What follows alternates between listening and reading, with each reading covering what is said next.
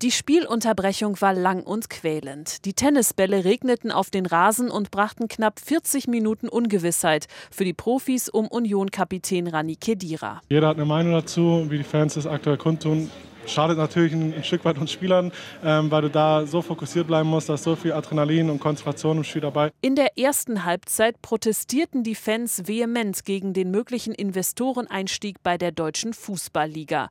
Nach dem Schlusspfiff feierten sie euphorisch die Mannschaft des ersten FC Union. Eigentlich noch so gute zehn Sekunden. Ball ist unterwegs in Richtung Mittelfeld von Renault und jetzt ist Schluss.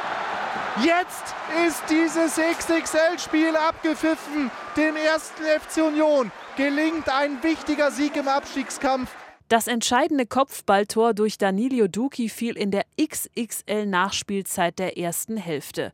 Die Profis mussten lange nachsitzen, denn nach 25 Minuten flogen die Tennisbälle aus den Reihen der Union-Fans und der Schiedsrichter Jöllenbeck schickte die Teams in die Kabinen. Es ist nicht von Vorteil, wenn du, glaube ich, gefühlt 20, 25 Minuten da vom Rhythmus gebrochen wirst. Ähm, haben uns aber ein bisschen im Gym warm gehalten, versucht noch die ein oder anderen Dinge anzusprechen und so den Fokus hochzuhalten und dann auch nach den fünf Minuten Aufwärmen wieder da zu sein. Doch das Spiel lief nur kurz weiter, denn plötzlich warfen auch die mitgereisten Wolfsburger Fans Tennisbälle. Mit ihnen sprach VfL-Geschäftsführer Marcel Schäfer.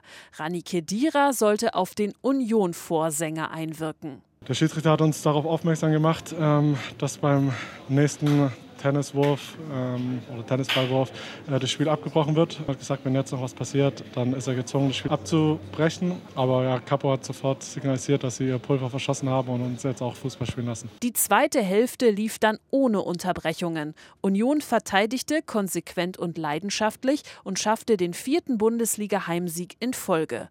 Doch auch den zurückgekehrten Trainer Nenad Bielica beschäftigten danach vor allem die Proteste an diesem Nachmittag. Es ist viel schwer für, für Trainer, schwer für Spieler von jeder Mannschaft und ja, die Verantwortlichen müssen eine, eine Lösung finden für die Situation. Das Bundesligaspiel im Stadion an der Alten Försterei stand vor dem Abbruch.